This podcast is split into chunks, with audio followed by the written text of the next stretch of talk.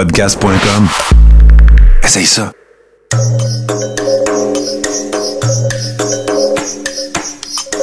Bienvenue dans le podcast Sur la Terre des Hommes. Pour profiter au maximum de l'expérience du podcast, prenez quelques minutes pour aimer notre page Facebook. Vous pouvez aussi nous suivre sur Twitter au Sur la Terre des Hommes podcast et sur Instagram au Sur la Terre des Hommes podcast. Si vous possédez un iPhone, prenez une minute pour nous laisser un avis. Ainsi, vous allez faire grimper le podcast dans le moteur de recherche. Finalement, si vous voulez encourager Sur la Terre des Hommes et obtenir des épisodes exclusifs, vous pouvez contribuer monétairement sur la plateforme patreon.com. P-A-T-R-E-O-N.com. Recherchez sur la Terre des Hommes et pour seulement 2 par mois, vous y aurez droit. Le podcast peut désormais débuter. Bienvenue sur la Terre des Hommes.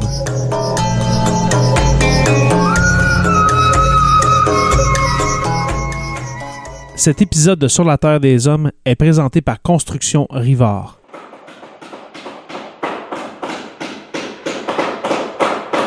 La rénovation et la construction, ça passe par la science du bâtiment et de vraies maisons éco-énergétiques. Un des seuls en Abitibi-Témiscamingue qui construit des maisons Novo Climat et Prénet Zéro. De la fondation à la finition d'escalier, ils font tout. Construction avec un S rivard.com ou contactez-les au 819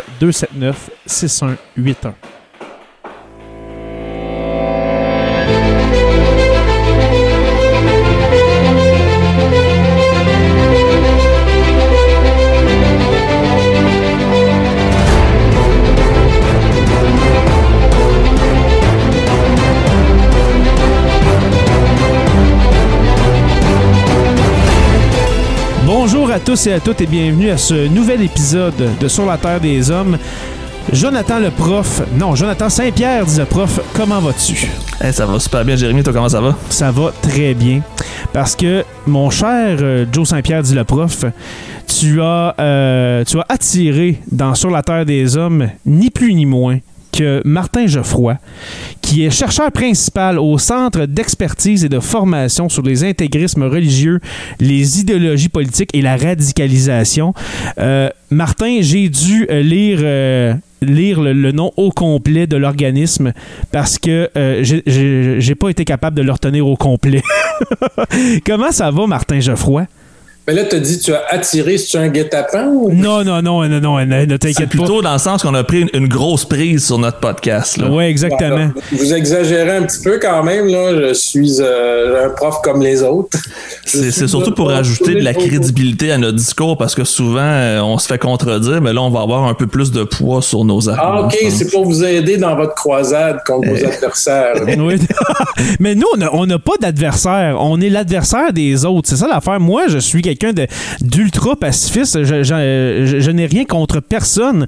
Mais dans notre discussion, avant de commencer à enregistrer, mon cher Martin, euh, on a parlé un peu de ça, hein, des gens qui sont radicalisés, du discours unique euh, qu'on entend un peu partout depuis quelques mois maintenant, depuis, euh, euh, depuis quasiment... Quelques, le- quelques mois, quelques années. oui, quelques années, mais parce qu'aujourd'hui, on va principalement parler de QAnon. Encore une fois, certains, euh, euh, certaines personnes vont être contentes de ça, certaines personnes non, mais quand même, je trouve que c'est très, c'était très important de parler de QAnon et puis du phénomène QAnon parce que c'est- on, on va se le dire, c'est un phénomène de radicalisation qui a pris une ampleur démesurée, on s'entend. là.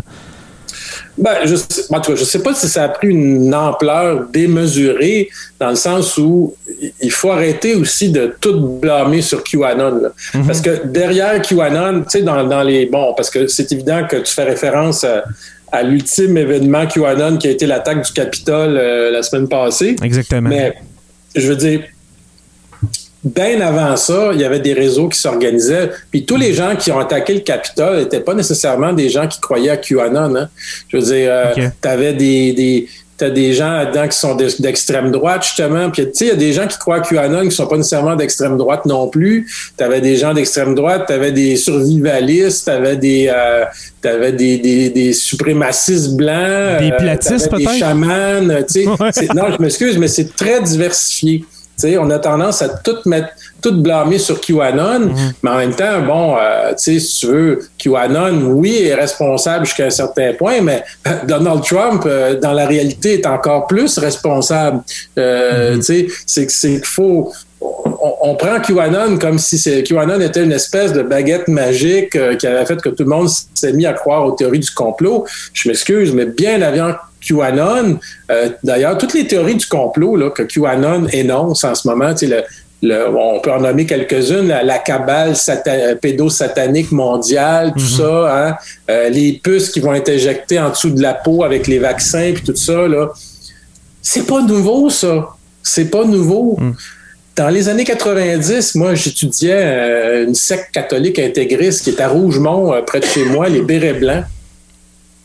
Les Bérets Blancs nous parlaient déjà du mondialisme. Ils étaient déjà anti-mondialistes. Ils nous parlaient déjà que on était pour se faire injecter une puce électronique, que le gouvernement nous- contrôler avec ça.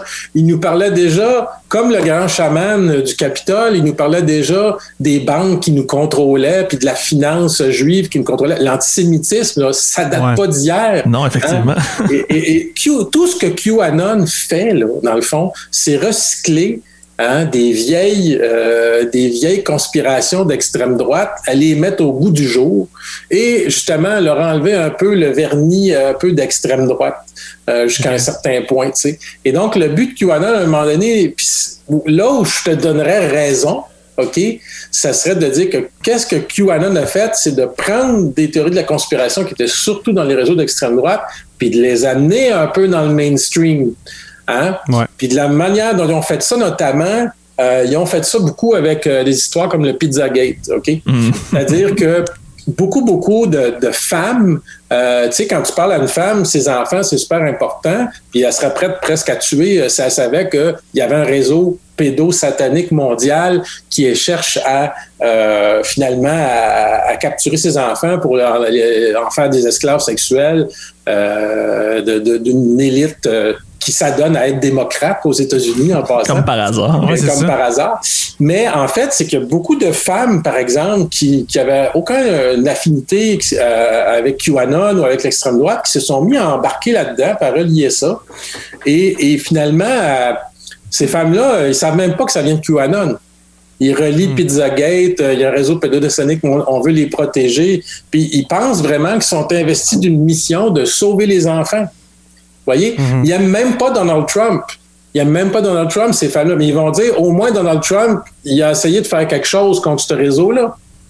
Alors, vous voyez, Ouais. le- le- le, Wow. Ce que je vais te donner, là, qu'est-ce que QAnon a fait, c'est qu'il a amené des vieilles euh, théories de la conspiration d'extrême droite dans le mainstream.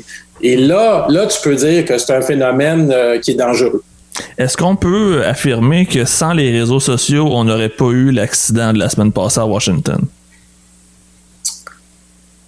Probablement. Euh, le sociologue français Gérald Bronner, dans un livre génial que je recommande à tous vos auditeurs, euh, écrit, je pense, en pff, 2009 ou 2013, je me souviens plus trop, 2013, je pense, qui s'appelait La démocratie des crédules, euh, le paradoxe de l'Internet, nous montrait euh, multiples exemples dans ce livre-là euh, que plus on a, on a, on n'a jamais eu accès à autant d'informations hein, que maintenant sur, sur, sur l'Internet, mais que 95% de ces informations-là sont fausses ou partiellement fausses ou euh, sont finalement euh, pas vraies. Et, et euh, la, la, la caractéristique aussi qu'il faut dire, c'est que du point de vue mental, les gens qui se font le plus entendre sur les réseaux sociaux, c'est les militants extrémistes. Parce qu'ils ont rien que ça à faire. Puis parce que pour eux, c'est super important, c'est un combat. Alors, monsieur, madame, tout le monde qui a un vrai job, là, comme toi puis moi, là, qu'il faut qu'il en ait enseigné, qui s'occupe de sa famille le soir, tout ça, ils n'ont pas le temps de passer la journée sur Internet à, à se battre avec le monde. Là. Les gens qui vont parler le plus fort, donc, autrement dit, sur les réseaux sociaux, qui vont attirer l'attention, parce que le but des réseaux sociaux, c'est ça, c'est d'attirer l'attention. Et d'ailleurs, les compagnies qui sont derrière les réseaux sociaux, comment est-ce qu'ils font de l'argent? Ils font de l'argent avec la réaction? La ré... Non, attirer l'attention. Le but de Facebook, le but de Twitter, c'est que tu restes le plus longtemps possible sur le réseau. YouTube. Mhm. YouTube, c'est que tu restes le plus longtemps possible. Et donc, ce qu'ils vont te présenter, ça va être des choses soit drôles, soit choquantes, mais pas des produits de l'e- des produits de l'intelligence et de l'esprit qui vont te demander un effort. Parce que l'effort intellectuel, c'est pas ça qui va te garder devant ton écran parce que ça demande un effort. Les gens, ils vont aller vers, euh, ils vont pas aller vers euh, ce que Bronner appelle les produits de la connaissance. Ils vont aller vers des histoires, des récits justement. hein. Et comme la- et les, théories de la conspiration, c'est ça dans le fond. Les théories de la conspiration là, dans le fond, les théories des complots là, c'est justement dans la tribu, à l'époque, on n'avait pas inventé la science encore. Comment on expliquait euh, que, que le ciel, euh, qu'il y avait des éclairs dans le ciel? Ben, c'était les dieux qui se fâchaient. Puis là, le chaman, il nous racontait des histoires là-dessus. Puis pourquoi il nous racontait des histoires? C'était pour nous rassurer. Que pour nous aider à comprendre pourquoi les choses se passaient. Parce que euh, l'être humain, dans son cerveau, a une peur intrinsèque et anthropologique euh, de ne pas pouvoir expliquer les choses qui se passent. Et là, quand il ne peut pas expliquer quelque chose, il va inventer une explication. La religion est un peu une réponse à cette Ben, justement, je une- peur, la euh, religion- ben, peur du vide. À l'époque, tu avais un chaman dans chaque tribu qui racontait des histoires différentes. Puis là, à un moment donné, on a organisé ça, ces histoires-là, en religion. Mhm. Tu sais, ça a été organisé. Puis ça a été répété, puis ça a été écrit. Puis, ben oui, mais, c'est, mais en passant, la religion, quelle qu'elle soit, c'est très rassurant de savoir qu'il y a une vie après la mort. Parce C'est que d'avoir un but, euh, je pense. D'avoir un but à l'existence, dans le fond, Martin. que tu sois euh, athée ou pas, là, ce que j'essaie de te dire, là, que tu sois athée ou pas, c'est pas la question d'être athée. là? Moi, je pose pas de jugement sur les gens qui sont croyants. OK? Euh, ce que j'essaie d'expliquer, c'est pourquoi les gens croient. C'est pas pareil. OK? Mhm. Euh, euh, un athée militant va mépriser euh, les gens qui croient. Moi, je les méprise pas. Euh, c'est très rassurant de croire qu'il y a une vie après la mort. C'est bien plus fun de croire qu'il y a une vie après la mort qu'il n'y a rien. C'est ce qui me fait le plus peur en étant athée. la Ah oui, peur ben, qu'il n'y ait rien. Ben, c'est ça. C'est très, mais tu peux comprendre à ce moment-là que Ben c'est oui. très oui, réconfortant totalement. de dire. Puis plus tu approches de la mort, moi je vais te le dire, là, parce que ben, moi je suis pas proche de la mort, mais j'ai 54 ans. Plus tu approches de ce moment-là où tu vas mourir, tu as du monde qui meurt autour de toi, puis tu te dis, hey, euh, ouais, peut-être je vais croire un petit peu en Dieu parce que. Au cas où. au, au cas où, tu sais, euh, mais c'est plus pour se réconforter, tu Ouais. veux. euh, puis, tu sais, Dieu, façon de parler, une espèce de spiritualité diffuse où tu t'essayes d'imaginer, tu espères qu'il y a quelque chose après la mort. En fait, c'est une espérance, tu sais, tout simplement. Bon, puis s'il n'y a rien, ben, je veux dire, euh, personne ne le sait, hein, s'il n'y a rien, parce qu'il n'y a jamais personne qui est revenu pour le dire, tu sais. C'est- mais ça reste qu'anthropologiquement parlant, puis ça explique un peu les théories de la conspiration et QAnon, ça vient de très loin, ça, dans le cerveau humain, ce désir d'expliquer l'inexplicable. Et la problématique avec la science, c'est que la science, son but, c'est pas de tout expliquer. Je sais pas si tu comprends ce que je veux dire. La- le, le but de la Ils n'ont science. pas réponse à tout. le- c'est pas ça son but. Puis le but de la science, pas de donner un sens à ton existence. Alors que ces récits anthropologiques-là, euh, euh, la religion, tout ça, le but, c'est de donner un sens à ton existence. Tu comprends? Donc, la science, elle, n'est pas vecteur de sens, est vecteur d'explication. Exact. Tu vois? Exact. Donc, euh, oui, tu vas avoir une explication, mais tu vas toujours avoir une explication partielle. Pourquoi? Tu vas toujours avoir une explication partielle de la science? Ben, parce que notamment, euh, la science est faite par des humains, puis les humains ont des sens qui ont des limites. Mais à un moment donné, on a inventé les mathématiques qui nous ont permis de donner des explications qui dépassaient nos limites physiques. Puis la physique, puis tout ce qu'on a connu, on a beaucoup avancé dans les, les deux derniers siècles au niveau scientifique. Et donc, on n'est plus à l'ère des chamans, euh, on n'a plus besoin d'expliquer la, la foudre euh, par la- les dieux qui sont fâchés, sais. Mais la question que- que- qu'on se pose à ce moment-là, c'est pourquoi il y a encore, encore tant de gens qui croient à, à- à ça? Ben, c'est parce que c'est anthropologique. C'est que si les gens ne comprennent pas la science, les gens ne veulent pas faire l'effort aussi de comprendre, si les gens n'ont pas la capacité, mais on est naturellement, on est naturellement euh, porté à croire à des récits qui vont nous réconforter. Tu sais, comme ton enfant, il pleure le soir avant de se coucher, là.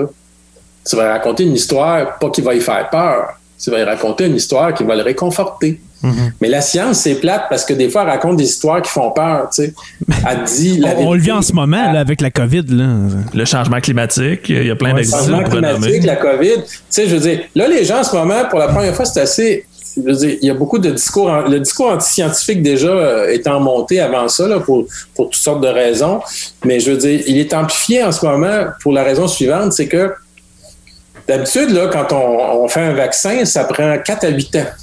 Pas si vous saviez ça. C'est un processus qui est assez long. Je, je pensais que c'était encore plus que ça, moi. Ben, 4 à 8 ans, euh, ça peut être assez En long. moyenne, là, ouais, 4 c'est à ça. 8 ans, puis là, il faut que tu ailles dans des congrès, puis euh, il y a Faut des aller chercher du financement, surtout, c'est là aller le chercher du financement. Euh, souvent, il y a des vaccins, par exemple, euh, le vaccin contre le. On a déjà. On avait. euh, Il y a souvent des gens qui disent Ah, le vaccin, ils ont fait ça en un an, ça a été trop vite.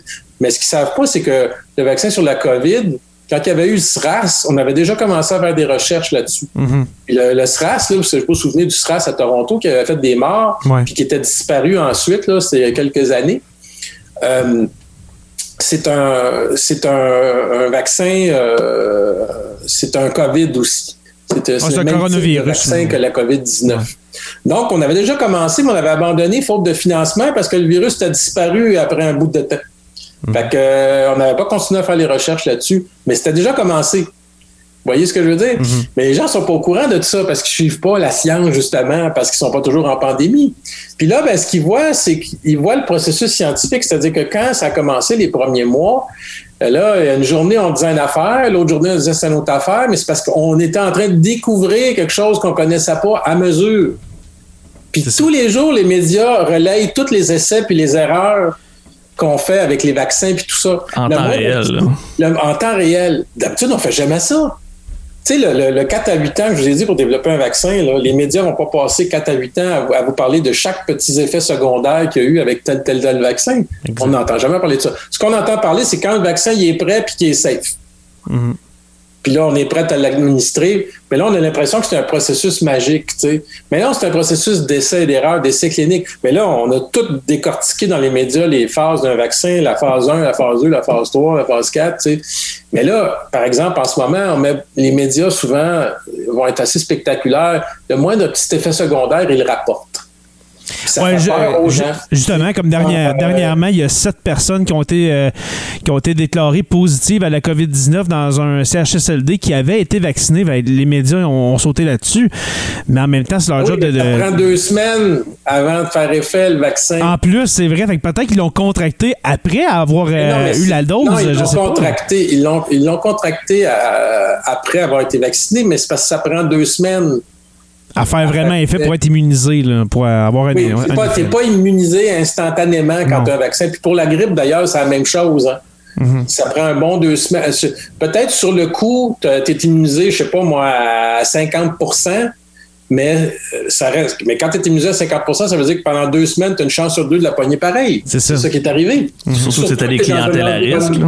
Surtout si tu es dans un environnement comme un CHSLD où euh, il y a une éclosion, ben là, tu sais, je veux dire, c'est statistiquement euh, très plausible. Mais c'est seulement au bout de deux semaines que tu as le, le 92 de, hum, d'effet. Et puis, euh, après ça, pour la deuxième dose, en fait, la deuxième dose, ce qu'elle fait, c'est qu'elle fait juste prolonger l'effet plus longtemps. Alors, c'est pour ça qu'ils ont pu, là, euh, récemment, euh, euh, dire on va, on, va, on va mettre plus de temps entre les deux doses pour vacciner plus de monde plus vite, là, Exact. jusqu'à jusqu'à un certain point. Mais, euh, mais c'est ça, tu sais, c'est-. Mais revenons à mon histoire anthropologique de chaman, là, tu sais, parce que ça, le, le chaman de Q euh, a frappé les, les, les, les imaginaires là, la euh, semaine passée. Lui, que- là, ça- ça- ça- son visage là, va être un jour dans les livres d'histoire. Euh, Ah, je sais pas si son visage va être dans les livres Ah, d'histoire. Faut pas exagérer, là. Mais pas, pas comme un sauveur, par exemple. Il va être là justement comme euh, un de ceux qui ont investi le Capitole, qui ont fait une tentative euh, justement d'insurrection. euh.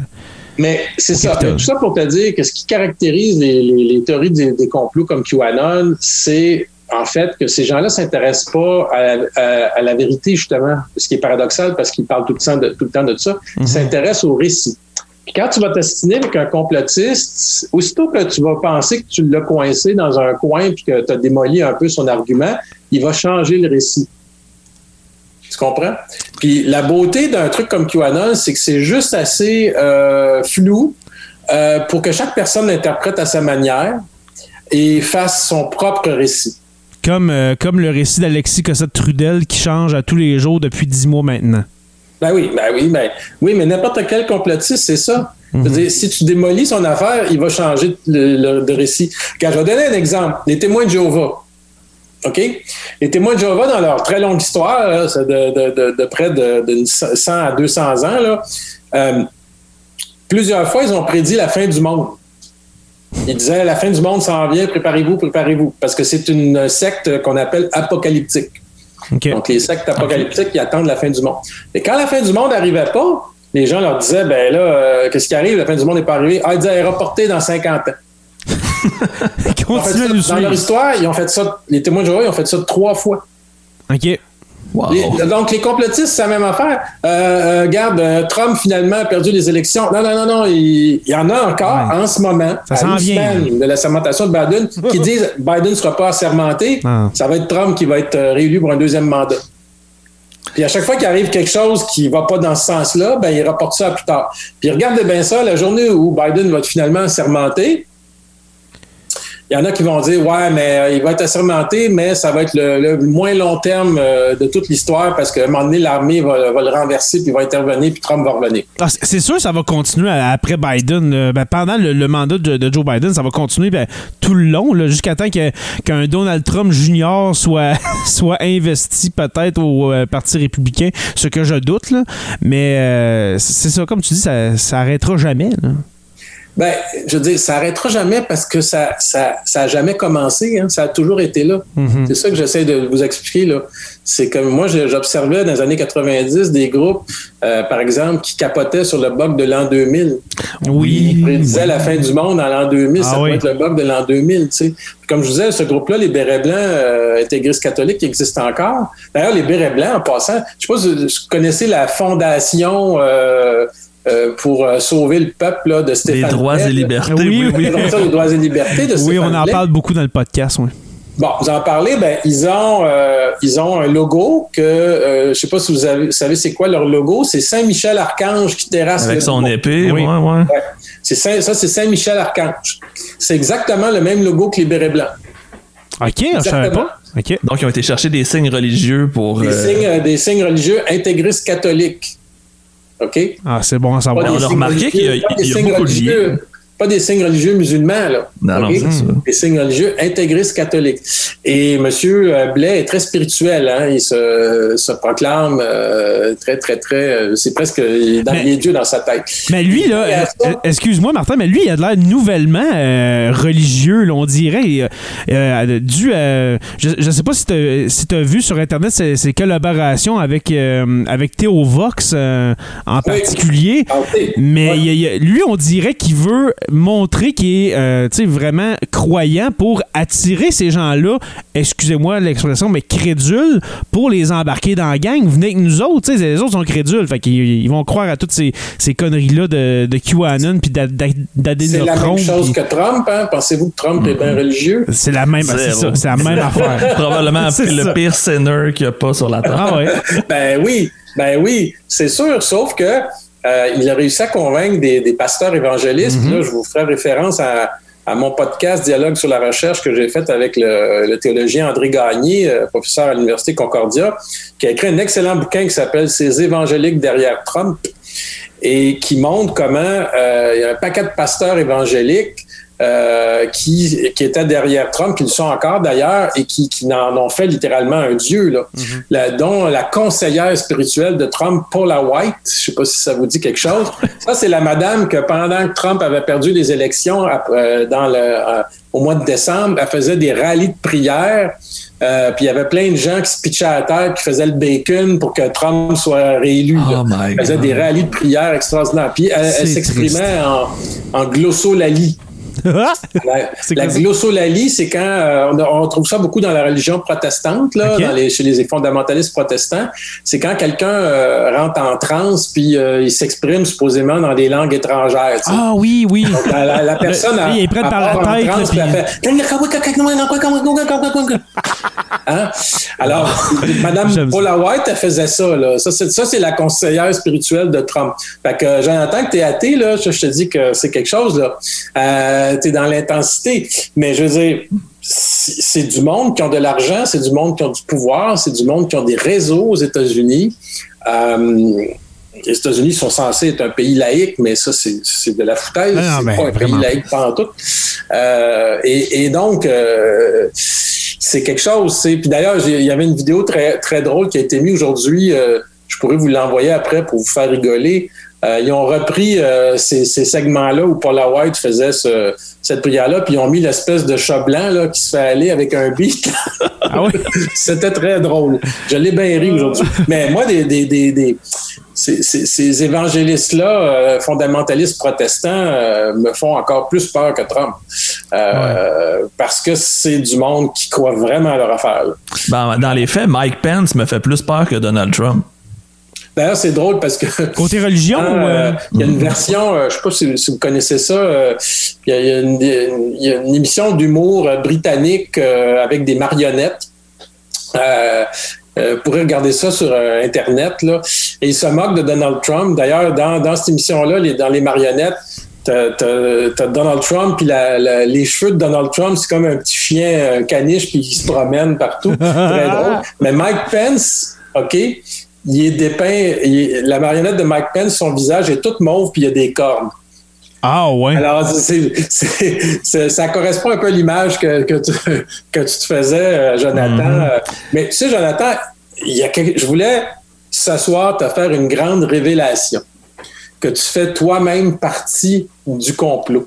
Oh my oh. God, j'ai peur. Ah oui, j'ai eu du fun parce que je me suis dit, j'ai trouvé quelque chose à un moment donné sur toi, puis je me suis dit, euh, oh my God, il faut que je dise ça à soir. Là tu fais partie des, des, Bon, je vais vous expliquer juste quelque chose. C'est une thèse de Gérald Bronner. Quand les complotistes veulent se défendre, ils vont utiliser ce qu'on appelle le millefeuille argumentatif.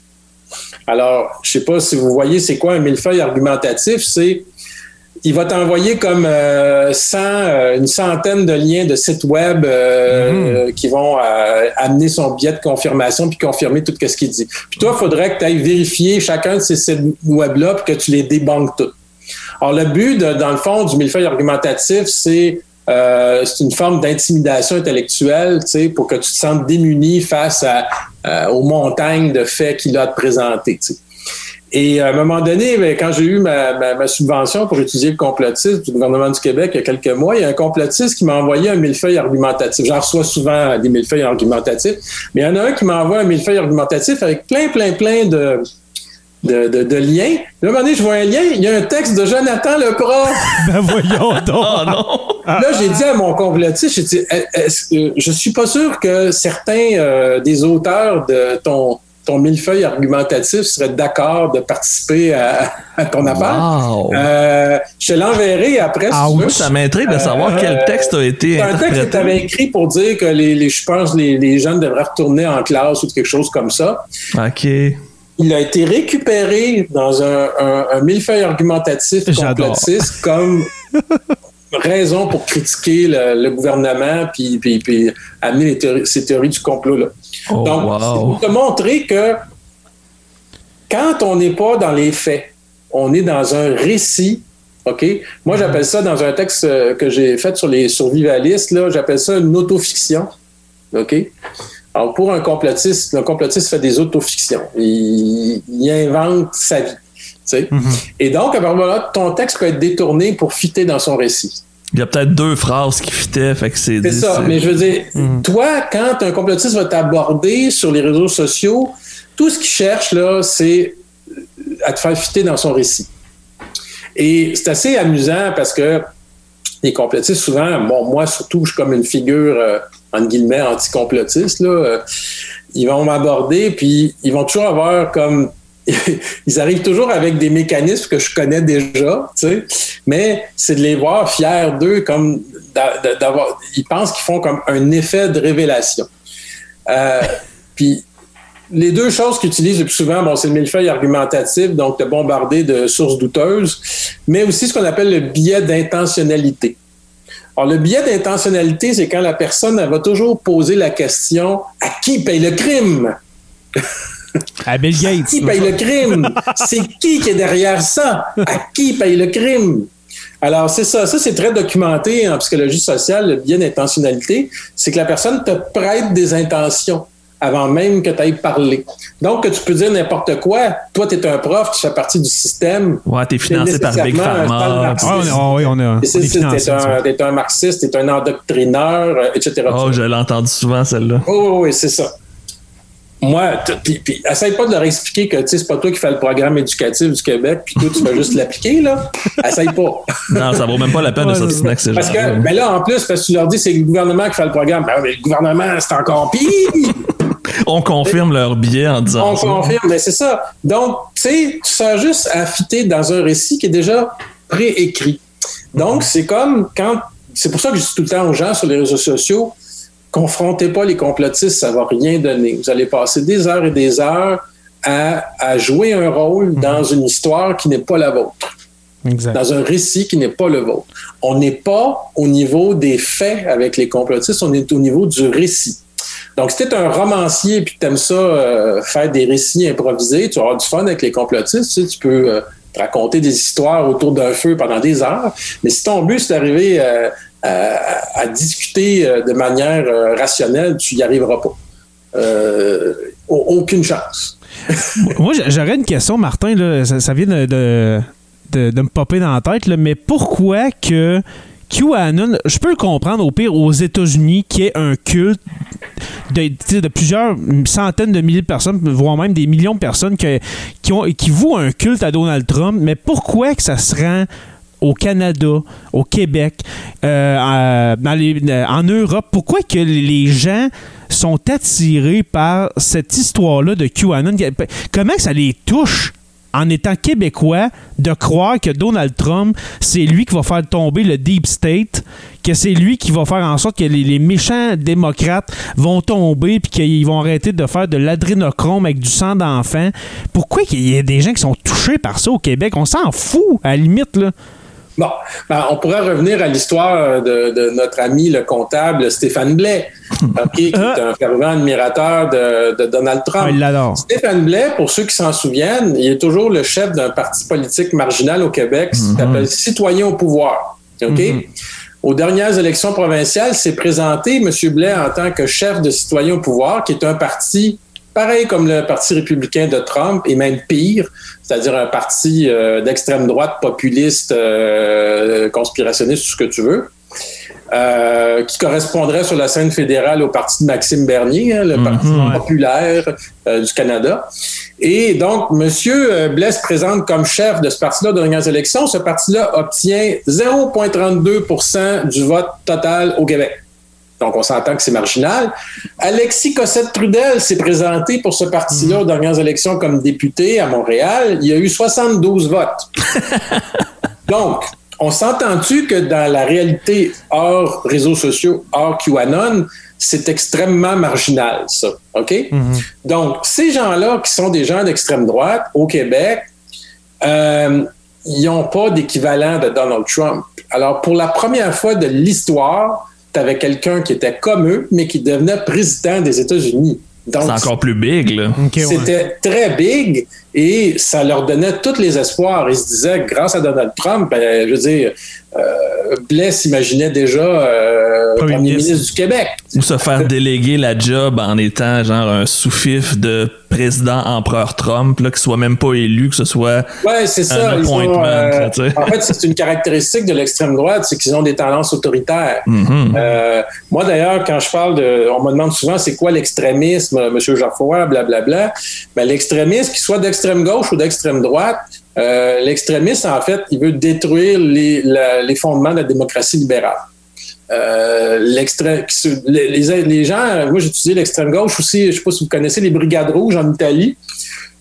Dans les années 70, il y un- un- je, vais, je vous recommande- je vais vous recommander plein de livres à soir. C'est pas que je vous force à les lire, mais c'est mon petit côté prof. Ouais, S'il vous plaît. Euh, en fait, ils sont dans la bibliothèque en arrière. oui, la bibliothèque, on a euh. C'est euh, Al- Alexandre, Alex, euh, sociologue italien Alessandro Orsini euh, qui a fait un livre sur les brigades rouges, euh, qui a montré que les brigades rouges, qui étaient communistes pourtant, fonctionnaient pareil comme une secte. Ah ouais. Ok. Ouais, ouais, ça fonctionnait pareil comme une secte avec un, un leader, gourou, tout ça, tu sais. Et que tu avais beau d'être d'extrême gauche, d'être communiste, d'être ma- matérialiste, ça fonctionnait comme une secte. Puis quand tu regardes euh, la Russie de, de, de, de- de- voyons, de Staline, c'était un dieu vivant, Staline. en Littéralement. Donc, c'est, ce que ça te démontre, c'est que tu as beau dire que tu es à l'extrême gauche, c'est pas mieux que l'extrême droite. Dans les deux cas, euh, c'est des, pensées qui sont sectaires. Et qu'est-ce qui va faire que tu es un extrémiste? Tu peux être d'extrême gauche, d'extrême droite jusqu'à un certain point, mais qu'est-ce qui va faire que tu es vraiment un extrémiste? C'est que tu veux détruire les fondements de la démocratie libérale? Et dans les deux cas, que tu sois d'extrême gauche ou d'extrême droite, euh, tu as des tendances autoritaires. À l'extrême gauche, ben, c'était euh, le- le- la dictature du prolétariat. Euh, et puis à l'extrême droite, ben, c'est euh, c'est supposément, euh, si on prend euh, Le régime mettons. c'est les gens, euh, la race la plus intelligente qui est supposée Exact. dominer. Beaucoup de gens pensent ça encore, hein, les suprémacistes blancs. C'est ce que je m'en allais dire. On a entendu une partie de ce discours-là là, dans les, les- les dernières discussions avec le Capitole. Il y avait beaucoup de white supremacists, justement. Oui. Bon, aux États-Unis, il y en a, heureusement pour nous, il y en a plus aux États-Unis qu'au Québec. Parce qu'aux États-Unis, ben, écoute, le Ku Klux Klan, t'as tout un historique euh, dans le sud des États-Unis de, de, de, de suprématie blanche qui, qui s'est jamais vraiment, euh, en passant, euh, disparu, hein, parce que tu as eu de- dans les années 90 de Turner Diaries euh, qui parle d'une guerre entre les Noirs et les Blancs. tu as eu de nombreux attentats. là. Tu sais que la majorité des attentats terroristes aux États-Unis sont faits par l'extrême droite suprémaciste. Comme, euh, comme Timothy McVeigh à Oklahoma City, c'est le meilleur exemple. Timothy McVeigh avait lu le Turner Diaries, euh, tu sais, qui, en passant le Turner Diaries, les gens prennent ça pour un- comme un manifeste politique. C'est un roman. Et là, on revient à ton récit complotiste de tout à l'heure. Pourquoi c'était si fort dans l'extrême droite, euh, le Turner Diaries? Parce que c'est un roman. C'est une bonne C'est un histoire. roman qui parle d'une guerre raciale aux États-Unis qui est déclenchée entre les Noirs et les Blancs. Mais pareil comme QAnon euh, qui, qui, qui s'est euh, qui s'est matérialisé sur, euh, sur 4chan, 8chan, je, je, je m'en souviens pas. C'est une bonne histoire. Ça ferait, ça ferait un excellent roman, ça. Fait Netflix, dit- là. ben oui, mais comme tu as dit tantôt, Martin, vu que c'est une bonne histoire, ben les gens y croient. Puis là, je me demande, est-ce que. Parce qu'on s'entend que QAnon, c'est pas apparu en 2019-2020. C'est apparu, je crois, en 2017, si, si je me trompe pas. Mais est-ce que la pandémie a exacerbé justement le phénomène QAnon pour euh, se rendre où ce qui est aujourd'hui?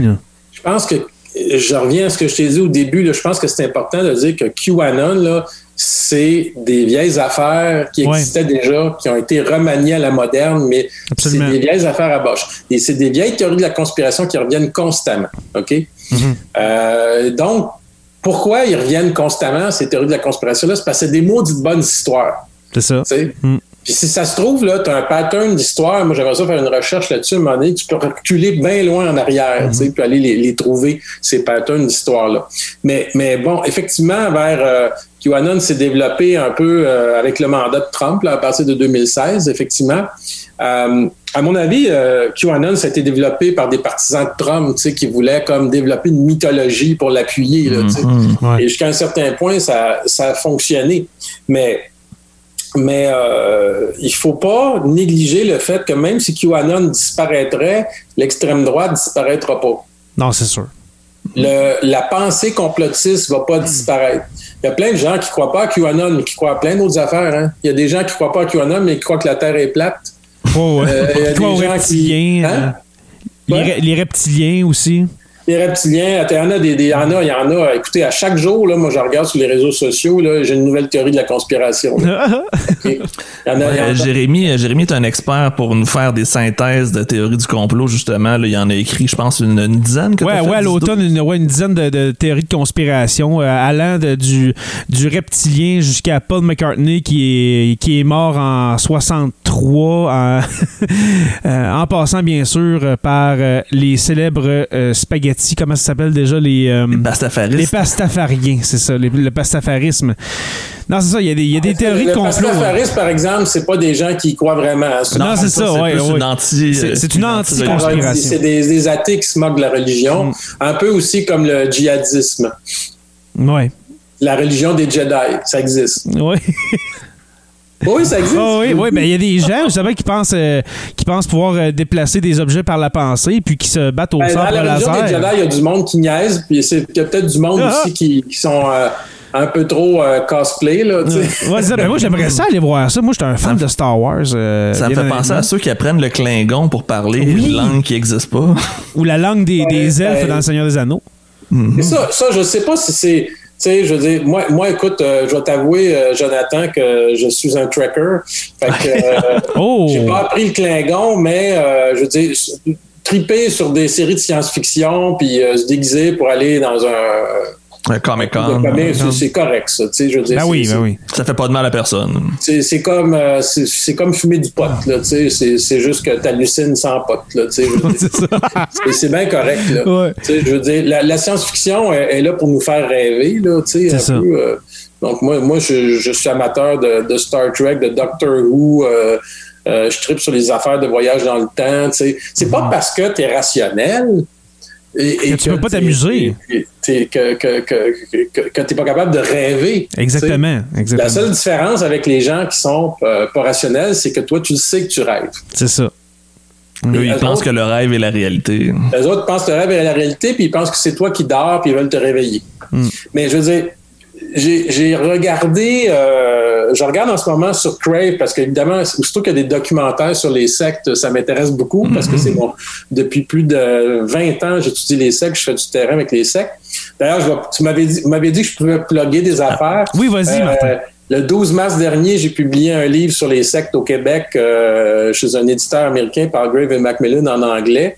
Euh, donc, euh, ça- quand je dis que je fais des affaires sur les sectes, j'ai sorti un livre là-dessus. Hey, le 12 mars, ça n'a pas poigné pas en tout. hein. Oh là là, le mauvais timing. la pire- ah, le pire timing, les, médias n'ont pas parlé partout. Mais c'est pas grave. Mais euh, euh, dans toutes vos bonnes bibliothèques. Mais, Est-ce qu'il y a une traduction française, Je regarde, euh? euh, je regarde souvent des documentaires sur les sectes. Il y en a des excellents à HBO, à Netflix, tout ça. Là, il y en a un, c'est sur le, la secte Nexium. Je ne sais pas si vous connaissez ça. Oui, Nexium, oui. Euh, Keith, aux États-Unis, c'est un, c'est sur euh, Crave, c'est- ça s'appelle euh, HBO, ça s'appelle Devoir, euh, le vœu. Mhm. Et donc, c'est cette secte Nexium qui sont en procès en ce moment aux États-Unis où, euh, où euh, bon, c'est un gars, il marquait littéralement les, les femmes comme des, des vaches, là, entre guillemets. Euh, pour euh, il en a fait des esclaves sexuels, puis il y avait des actrices là-dedans. Bon, je pense que tout le monde connaît. Est-ce que vous connaissez cette histoire-là un peu de la secte euh, Nexium? Ça me dit rien du tout. Ça dit rien? Euh, Moi, moi, j'ai entendu, j'ai entendu euh, la, la, la secte Une grosse Nexium. histoire. Le, le, le, le gourou en ce moment est euh, en procès aux États-Unis. C'est pas celle qui a. Il n'y a pas une Québécoise, une héritière d'une Oui, compagnie? les, les sœurs Brofman. Oui, exactement. OK, oui, c'est bon. Les sœurs OK. Brofman, on, on, on, on investit des millions dans cette secte-là. Et euh, je regardais ça, euh, ce, ce, ce, documentaire-là que je vous conseille. Et je reconnaissais plein, plein, plein d'affaires. De, de- c'est comme c'est vraiment secte 101, complotisme 101. Je trouvais ça extraordinaire parce que la première chose qu'il disait aux gens, ben, ça ressemble beaucoup à la scientologie. OK. OK? Euh, parce que c'est une espèce de technique pour t'amener à, à atteindre ton plein potentiel, patati Ouais. patala. Là, bon. Et moi, je rigolais parce que je regardais ça, puis je disais à, à mon époux, je dis, euh, hey, ça ressemble donc à la scientologie. Puis à un moment donné, euh, le leader, il dit dans une entrevue, il dit, il y a des gens qui disent qu'on ressemble à la scientologie. Ah, OK. Mais Ah. ce que je trouvais drôle, c'est que pour valoriser le leader, là-dedans, il disait le leader a un très haut QI. la, la dame, quand il arrivait pour prendre des cours, les gens, la- son espèce de, grande prêtresse, elle disait, selon le livre des records Guinness, euh, il, y a le- il y a un des plus hauts QI, QI, ce bonhomme-là. Puis là, ben, ça m'a rappelé euh, André Pitre. Connaissez-vous Ah, Oui, André Pitre? oui. Stupid. alias Stupid. Stupid passe son temps à dire qu'il a un très haut QI. Puis aujourd'hui encore, il tweetait parce qu'il y avait un médecin qui disait que les hôpitaux débordaient et que ça allait pas bien. Puis il invitait ce médecin-là, euh, qui trouvait pas très intelligent, à venir faire un test de QI avec lui. Parce que comme vous le savez, André est convaincu qu'il a un très, très haut QI. OK? Il, il dit euh, depuis des années, parce que moi, ça fait des années que je l'écoute, euh, qu'il a un très, très haut QI. Puis quand je voyais dans, dans, dans le, le- le documentaire sur la secte que le gourou disait à ses disciples qu'il avait un très haut QI aussi, je me disais la chose suivante. Quand quelqu'un vous aborde en vous disant qu'il a un très haut QI, fuyez. Surtout, euh, surtout André Pitt. Moi, André Pitt, j'ai l'impression que c'est une euh, pâle copie québécoise de Alex Jones aux États-Unis. Là, je vois beaucoup Absolument. de parallèles entre les deux. Ouais. Oui, mais euh, là, il- il- c'est effectivement ça, c'est son rêve. Je Parce qu'il veut monétiser, il veut monétiser le plus possible. C'est clairement son Je- plan d'affaires. Ah, il veut vivre, il veut vivre de ça, tu sais. Puis Mhm. jusqu'à un certain point, il a réussi, il y parvient. Euh, je sais pas comment ça va se dérouler maintenant que toutes les plateformes se Ouais, il, est- il est un peu barré partout là, en ce moment, André. Ah, il est barré partout, sauf Ah, il a monté sa, il a monté sa propre plateforme. hein. Ah, ok, j'ai pas vu ça. Tu, Oui, tu vois comment je le suis? Lui, ça fait des années qu'il qu'il- pense qu'il va se faire couper parce qu'il dit des atrocités. Alors, il a, déménagé son studio. Il est dans un gros studio là, sur la rive sud maintenant. Euh, puis son rêve, c'est de faire des nouvelles, un bulletin de nouvelles à tous les soirs. Euh, et là, ben, il, il achète de l'équipement et puis, euh, mais il a monté sa, sa- ça s'appelle Vidéon. Euh, il a monté son- sa propre plateforme parce qu'il avait anticipé qu'il était pour se faire enlever des réseaux sociaux. Alors, euh, c'est le seul d'ailleurs qui a fait ça. Toutes les autres se sont fait prendre un peu. Euh, je sais même le fameux parle- parler en ce moment Ouais, là, là. disparaître aussi. Mhm. Ça va pas La bien euh, C'était pas très sécurisé non plus. là. Il y a plein d'informations personnelles Ah, des gens de Parler qui sont en train de hey, sortir. Ben, comme la, VK. blague, hein. la blague dans tout ça, c'est que la plupart, ils sont rendus sur VK, VConTake, qui appartient à un oligarque russe qui est ami Oui. avec Poutine. Exactement. Exact. Les services secrets russes vont tous aller piger là-dedans, c'est sûr et certain. hein. Ben oui. Puis quand toi, tu- moi, à un moment donné, j'ai voulu aller les, les regarder sur euh, VContact, puis ils me demandaient mon nom, mon numéro d'assurance sociale, Ton ils toutes mes infos personnelles. Wow. J'ai flippé un petit peu, puis j'ai dit non, moi, j'y vais pas. Finalement, on va les laisser faire. Finalement, on va les laisser faire. Mais ce que je veux dire, c'est que ben, là, ils ont beaucoup de problèmes en ce moment parce qu'effectivement, euh, les plateformes se retirent toutes. Donc, cette, a- cette attaque du Capitole, ça s'est retourné contre eux un petit peu. Là, Mhm. Euh, Un peu, comme, euh, euh, un peu comme euh, le site d'Alexis Cossette-Trudel, le radioquebec.tv, qui a été en ligne quelques jours, quelques semaines, et puis qui a été retiré. Si tu vois là-dessus, il est marqué erreur 404. euh, c'est, ouais. ça a été retiré. Là.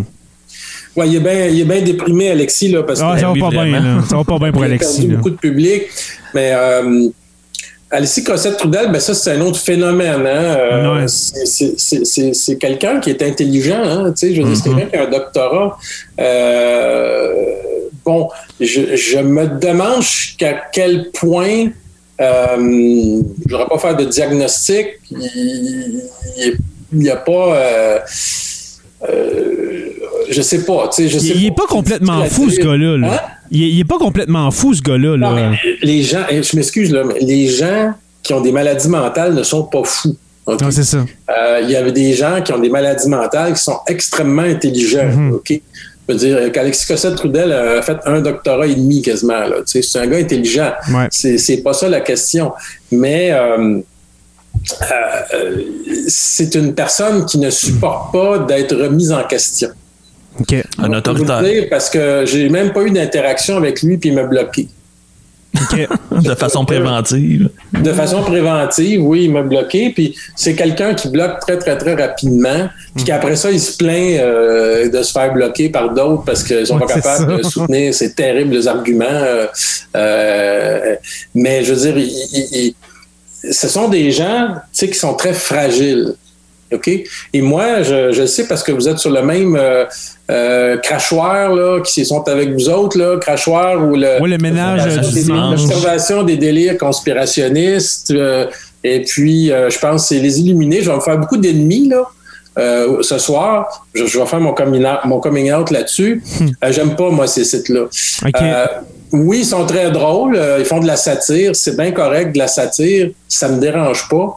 Mais quand c'est du défoulage, puis c'est de, de- de- de ridiculiser les gens, euh, je ne suis pas d'accord. Et ce n'est pas constructif et ça n'aide pas. Puis qu'est-ce qui me dérange encore plus de ces sites-là, moi je vais vous le dire, c'est quand euh, ils se mettent à produire des documents euh, supposément scientifiques sur euh, c'est quoi les théories de la conspiration et tout ça, puis à se- s'improviser psychologue. OK? Euh, ce c'est pas des psychologues, là. OK? c'est pas des sociologues non plus. Ben, c'est peut-être des sociologues, mais ils nous le disent pas. Mais je veux dire, ils n'ont pas de compétences là, pour dealer avec ça. Et euh, les principaux organismes au Québec qui s'occupent de ça, ben, ils n'en parlent jamais. Euh, moi, je parle des autres organismes. Quand quelqu'un me dit, est-ce qu'il y a un organisme qui donne de l'aide aux gens qui sont justement endoctrinés pour vrai dans des sectes, dans des... Oui, il y a InfoSect. InfoSect qui organise, euh, organise euh, constamment, InfoSect, des, des, des, des, des, réunions avec des ex-personnes qui étaient dans les sectes pour aider ceux qui sont sortis, puis tout ça. Ça, c'est de la vraie aide. sais. Mais ridiculiser les gens sur Internet, ça, ça aide pas. Mm-hmm. Faire des blagues sur le conspirationnisme, c'est correct, mais euh, focuser sur quelqu'un puis rire de lui systématiquement à la rendre pour le rendre dingue, ça, c'est. Je n'approuve pas ça, moi. Ça fait pas avancer la situation, ça règle pas le problème. Ça règle pas le problème, puis même ça fait ce qu'on appelle l'effet boomerang, c'est-à-dire que les complotistes, quand ils vont être confrontés de manière directe, euh, ils vont être encore plus confortés dans euh, leurs croyances. Parce que tu fais partie du complot, puis tu les confrontes trop directement. La seule manière que tu peux, souvent les gens me le demandent, tu peux faire sortir quelqu'un euh, de, des théories du complot, puis ça, je compare souvent ça à l'alcoolisme, tu sais. C'est la même ah, chose. Ça, doit être tellement aider quelqu'un à sortir des théories du complot comme tu peux pas aider quelqu'un à sortir de l'abus d'alcool s'il veut pas. C'est ça. Comprenez-vous? Mhm. Ça faisait partie des questions qu'on avait justement. Si, est-ce que ces gens-là sont récupérables ou s'il faut vraiment attendre que ça vienne de eux?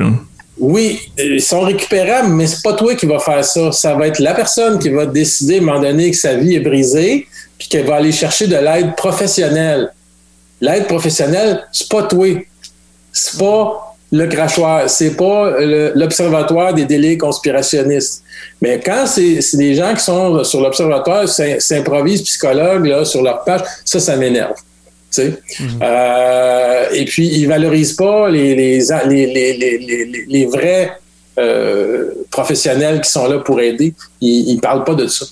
Puis, évidemment, ils laissent les gens se défouler euh, sur leur site, puis tout ça, puis ça donne pas des choses très édifiantes la plupart du temps. Là, euh, moi, personnellement, euh, je, je, regarde ces sites-là parce que je regarde il faut que je regarde tout ce qui se passe. Là, ça fait partie de mon travail, mais je ne recommanderais pas à mes étudiants d'aller regarder ces affaires-là. C'est pas le, le, type de, de comportement qu'on veut encourager.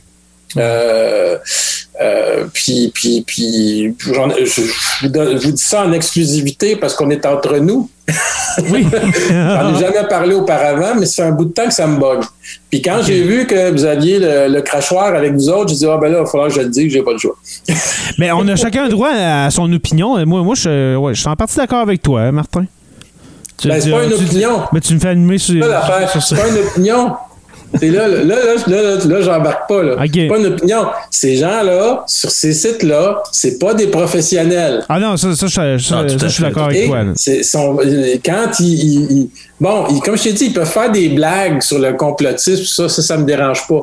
Mais quand ils font des blagues sur un individu en disant qu'il est stupide, puis qu'il est niaiseux, puis qu'il est épais, ça, c'est, tu comprends? Mais alors, alors ne devrait pas exister, puis qu'on ne devrait pas rire du, faire des satires, du, complotisme, tout mhm. ça. Mais rire des individus. Ça, Mais eux, eux, par exemple, euh, admettons, je, prends l'exemple, le crachoir ménage du dimanche, eux vont rire de ce qu'on. de. de, de euh, comment ils appellent ça? Les, Ceux qui sont vedettes, OK? Pas les vedettes, mais les vedettes, qu'on parle des Alexis Cossette-Trudel, des Stéphane Blais, ceux qui endoctrinent le monde, ceux qui veulent amener les gens avec ceux qui ont un but monétaire. ceux qui ont un but, c'est ça, un, but monétaire, c'est euh, eux, principalement. Oui, jusqu'à un certain point, mais moi, je pourrais te sortir plusieurs individus beaucoup moins vedettes beaucoup plus pathétiques, euh, limite même qui ont des maladies mentales qui font mm. rire d'eux, mm-hmm. euh, notamment euh, Joe Lindigo.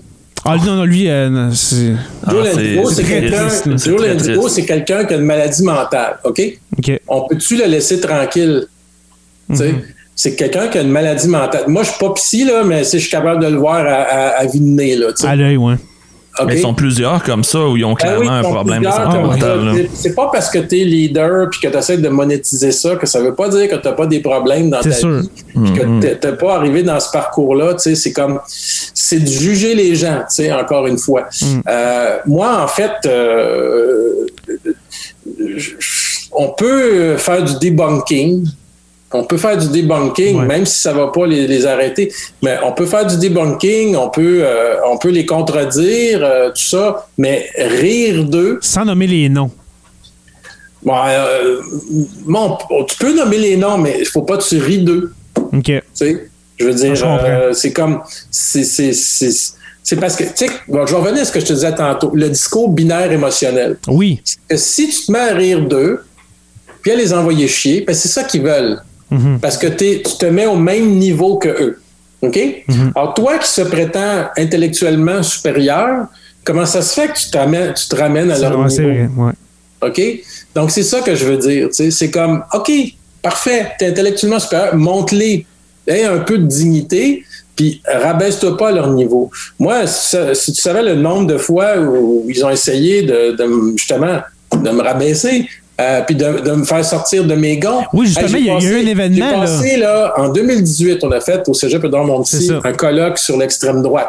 OK? Le- vous pouvez aller sur le canal YouTube du Sophir regarder ma conférence devant 30 personnes de la meute qui me chahutent puis qui me traitent de tous les noms. OK? Mhm. J'ai jamais perdu les pédales une fois pendant la journée. OK? Mhm.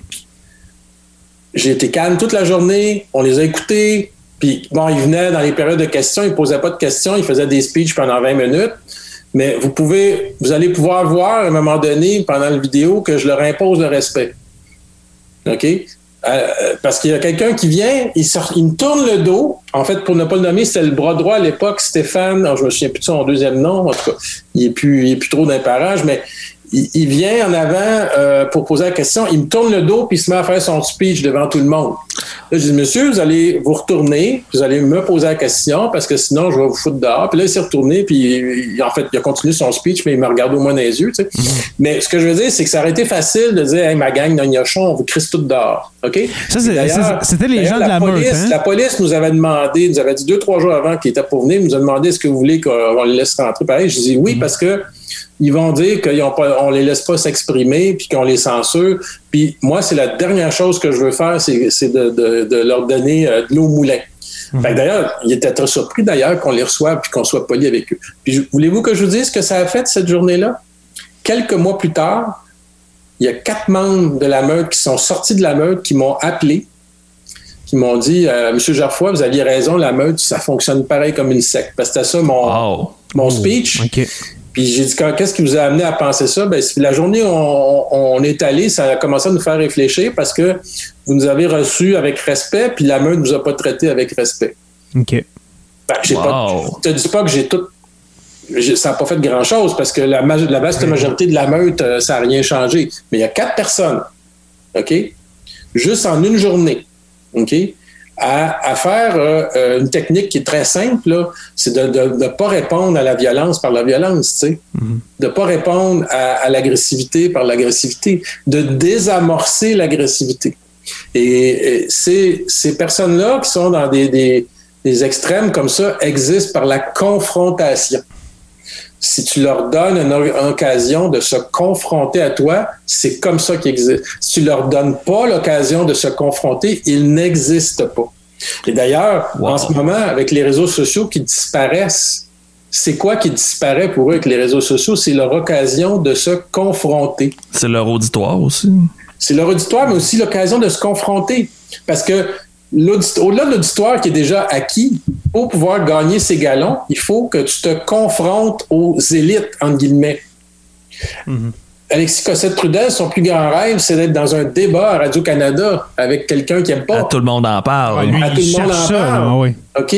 Euh, André Pitt rêve d'être une vedette. euh, moi, j'ai toujours pensé qu'André Pitt, il, font- il- il finirait dans une, euh, à Radio X, dans une place de même. Il serait à l'aise, là. C'est son rêve. Mhm. Je veux dire, il veut devenir. C'est des gens qui. qui, qui c'est des égaux narcissiques. Ils, veulent, ils veulent être des vedettes. Et donc, si une vedette comme Guillaume Lepage euh, ou, le- ou- ou n'importe qui qui a, qui a une certaine autorité dans la société te répond et se fâche contre toi, là, Tu viens de tu gagner. tu viens de gagner. Tu vois, t'as t'as pas gagné l'argument, mais tu as gagné parce que tu dis, regarde, regarde, euh, Alexis Cossette-Trudel disait, regarde, ils ont peur de moi. Ils veulent pas discuter avec moi. Patati patala, tu sais. Et, et, euh, Et c'est ça, tu sais. Et finalement, ben, il a réussi à un moment donné parce qu'il a fait la une du devoir. Il y a eu un beau reportage complaisant sur lui. Dans oui, le devoir. très complaisant. Là. Moi, j'étais très fâché. Euh, j'ai- j'ai- j'ai- j'ai- j'ai apostrophé quelques, quelques directeurs d'information de voir en leur disant ma façon de penser. Euh, puis le devoir euh, publie euh, des fois des drôles d'affaires. Ils en en ont publié aussi récemment aussi d'autres à ce chapitre-là qui est un peu étrange. Mais bon, euh, ben, je sais pas, si c'est- là je parle, je parle pas, posez-moi des questions. Mais non, mais moi, moi euh, sérieusement. aussi, dites, dites ce que vous avez à dire. On, on pose des petites questions, mais moi, je, je t'écoute, puis euh, tu, euh, je deviens un illuminé de, de Martin Geoffroy. On a, on- on a passé notre pacing puis nos questions de façon indirecte. là. C'était c'était Ouais, c'est ça, là. quand C'était même, vraiment le- super intéressant. Non, mais je veux dire, c'est, c'est- c'est- si tu deviens un illuminé, là, je suis vraiment malheureux parce que c'est le, le- le but inverse. hein. Ouais, tu deviens notre gourou, Martin.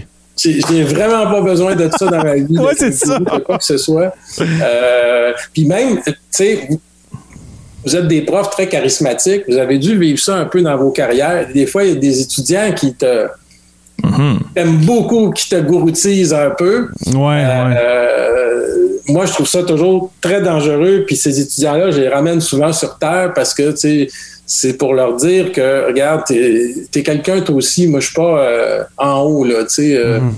tu sais, tu vois un petit peu, là. Puis d'ailleurs, quand tu fais ça, ils t'aiment encore plus, là. Quand tu ramènes un peu. ouais. Mais bon, je veux dire, ce que je veux dire, c'est que c'est- facile d'abuser de quelqu'un euh, qui, a- qui admire euh, les connaissances que tu peux avoir. tu sais. Mhm. Euh, nous, si on a choisi le métier d'enseignant, en tout cas, j'espère que pour vous autres, c'est ça aussi, c'est parce qu'on veut partager nos connaissances, pas parce qu'on veut se servir de nos connaissances pour abuser des autres.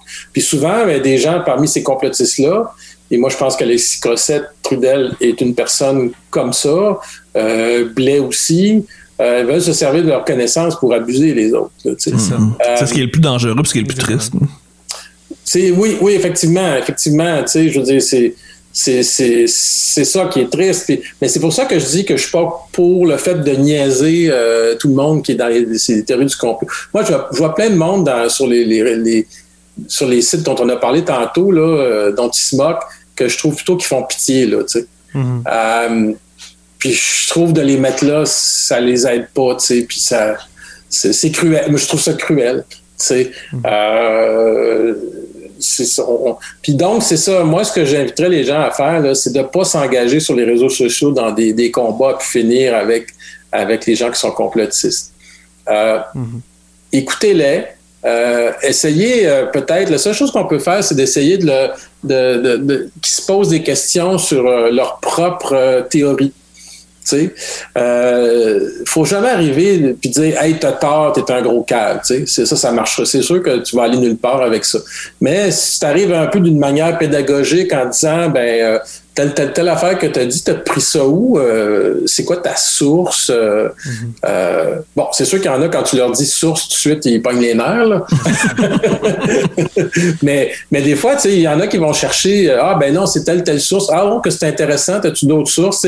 Puis des fois, si tu les amènes à s'interroger un peu sur où ils ont pris ça, puis à partir de quand tu t'es mis à croire à ça, tu sais, est-ce que est-ce que les. En fait, l'idée, c'est d'amener la personne à, à, à, à, à- à sortir d'un.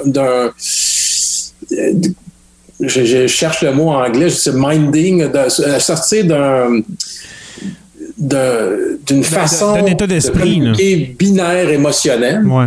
OK? C'est-à-dire, c'est, soit que tu es avec moi ou contre moi. Ça, c'est une phrase célèbre de George Bush, hein? Ouais, D'aller pour l'invasion de l'Irak, je crois. Either with us or against us, tu sais. Puis ça, ça, ça a pris de l'ampleur depuis... Euh, hey, je sais pas vous autres, mais moi, pendant la présidente de, de Trump, je me suis presque presque ennuyé de George Bush. Ah oui, plusieurs à être comme ça, je pense. je trouvais que c'était un statement euh, soudainement extraordinaire. Euh, comme à une certaine époque, euh, je me suis ennuyé de Robert Bourassa, mais ça, c'est une autre histoire. Mais bon, euh, euh, euh, mais ce que je veux dire, c'est que le mieux qu'on peut faire pour aider ces gens-là, c'est de pas se moquer d'eux et d'essayer de les amener euh, pas à abandonner complètement leur, leur théorie des complots, mais à les questionner. Mhm. Tu vois? Donc, comme tu fais avec un étudiant un peu, euh, des fois, qui est boqué, là, puis qui veut pas comprendre, là, faut que tu, tu, vas, tu vas pas le confronter directement en classe devant tout le monde. Hein? C'est ça. Qu'est-ce que tu en penses? Exact. C'est va la avoir pire des des choses. hein? C'est la pire des choses. Mais c'est ça que les gens font sur les réseaux sociaux. C'est ça que les gens font sur les réseaux sociaux. Tu sais, c'est la pire des choses, mais c'est ça. C'est sûr, sûr qu'il va mal réagir. tu sais. Et donc, l'idée, c'est de les, les- les prendre les gens euh, pour les aider à en sortir. Tu feras pas de miracle, il faut avoir des attentes très, très basses, mais c'est d'essayer de les amener à réfléchir sur leur propre théorie, puis euh, éventuellement les remettre en question. Moi, je crois beaucoup à l'éducation au biais cognitif. Euh, mon programme des prochaines années, ça va être d'apporter dans les écoles, j'espère que vous allez m'aider, euh, Avec plaisir. l'enseignement au biais cognitif. Alors, le premier biais cognitif, genre, ben, j'ai parlé du biais d'intentionnalité tantôt, là. Euh, puis c'est ça, récemment, c'était bien drôle parce que les gens, euh, le biais d'intentionnalité, il y a une dame qui, qui, qui m'aborde sur Internet qui dit euh, elle me dit, elle, me- elle- elle me fait une grosse révélation. Hey, toi, euh, on le sait que tu es ami avec la députée de Marie-Victorin, Catherine Fournier, euh, qui, qui, est- qui est anticomplotiste, puis tatata. Puis elle me présentait ça comme, euh, c'est ça, c'est un biais d'intentionnalité. C'est comme si, hey, je révèle à tout le monde que tu as des accointances avec cette députée-là. Je sais pas si vous voyez, vous voyez ce que je veux dire. euh, Oh, ouais, donc, c'est que dans le fond, tu fais partie du problème parce que Tu du cautionnes tout ça en les défendant. Là. Non, mais ce que, ouais, mais aussi, c'est comme, je révèle au monde entier ce que tu essaies de nous cacher. Mhm. que tu es dans un réseau avec Mme Fournier, alors que Mme Fournier, c'est la députée de mon comté, Christy. C'est sûr que je travaille avec. Tu sais, elle vient au cégep, euh, tu sais, c'est la députée de mon comté, puis elle a, elle a aidé mon centre, puis tout ça. Mais juste parce qu'elle a fait ça, je sais pas si tu comprends ce que je veux dire. On, là, on, dans le gang, complotiste, Ouais. juste parce qu'on se connaît puis qu'on collabore, ben on fait partie de la grosse conspiration mondiale. Ils comprennent pas ça, l'élite collabore, tu sais. Puis, puis, tu sais, le peuple, ah, la notion de peuple, oh my God. Là, ça, si vous voulez les dérouter un peu, les complotistes, demandez-leur c'est quoi le peuple. Hmm. Parce que ça, il y a autant de définitions que de complotistes. C'est quoi le peuple, là? C'est Et- quoi le peuple? Parce que je veux dire, le peuple, c'est supposé. Parce que souvent, ils vont dire les élites sont pas représentatives versus le peuple. Ouais, mais attends une minute, là. Le GO fait partie des élites, le gouvernement fait partie des élites. Ouais, mais il y a 75 euh, euh, il y, a, il y a- il y a une majorité de Québécois qui ont voté pour le GO. Fait que c'est- C'est le peuple, ça? Le peuple est pas mal, c'est ça. Ouais, Il est c'est pas ça. mal représenté proportionnellement. Et puis, puis je veux dire, parce que c'est quoi le peuple, là, tu sais? Moi, là, c'est comme, juste mettre cette petite question-là, ça finit toujours par des insultes, ils s'enragent, mais c'est c'est quoi le peuple? Moi, c'est la première question que je leur pose tout le temps. Je, je pose pas de questions après, je les laisse en. ils- Bon, ils vont. Il y a, il y a la plupart laisse. Ouais. Euh, mais c'est quoi le peuple? Parce que c'est ça, c'est utilisé à toutes les sauces. Puis quand on, on regarde la définition, par exemple, de- du peuple de, de Stéphane Blais, ben c'est les gens qui croient en lui. C'est ça, ça. le peuple. Ouais. En fait, ça, il devrait pas dire le peuple, il devrait dire mon peuple. Ouais, C'est ma l'espèce de leader Mon autoritaire. D'ailleurs, Trump, c'est assez extraordinaire parce que quand il s'adresse à ses partisans, ils sont à lui. Mhm. Ah, C'est pas le parti républicain, c'est le parti de Trump. On l'a vu récemment parce que quand il a parlé aux, aux gens euh, après qui ont, qui ont attaqué le Capitole, euh, euh, il disait Oh, you're beautiful, you're beautiful, euh, hein, you're beautiful, you're mine. euh, tu sais, sais, c'est comme s'il parlait à ses enfants. C'est là qu'il est le plus et triste. on a vraiment le leader fantasmé, caractéristique, paternaliste de l'extrême droite. Tu comprends-tu? Puis c'est pour ça que même au Québec, des gens comme Stéphane Blais qui, rê- qui rêvait avec son parti citoyen au pouvoir de faire ça, ou même Maxime Bernier, ben pour eux autres, leur objectif, c'est d'être Donald Trump. Sais? D'où l'importance que Trump s'en aille le plus vite possible pour que le, ce, Trumpisme-là euh, dégage le plus vite possible aussi. là. Hey, écoute, aujourd'hui, euh, la vice-présidente, parce que dans ma tête et dans mon cœur, elle l'est depuis longtemps, Kamala Harris, Oui. a tweeté One week. That's it.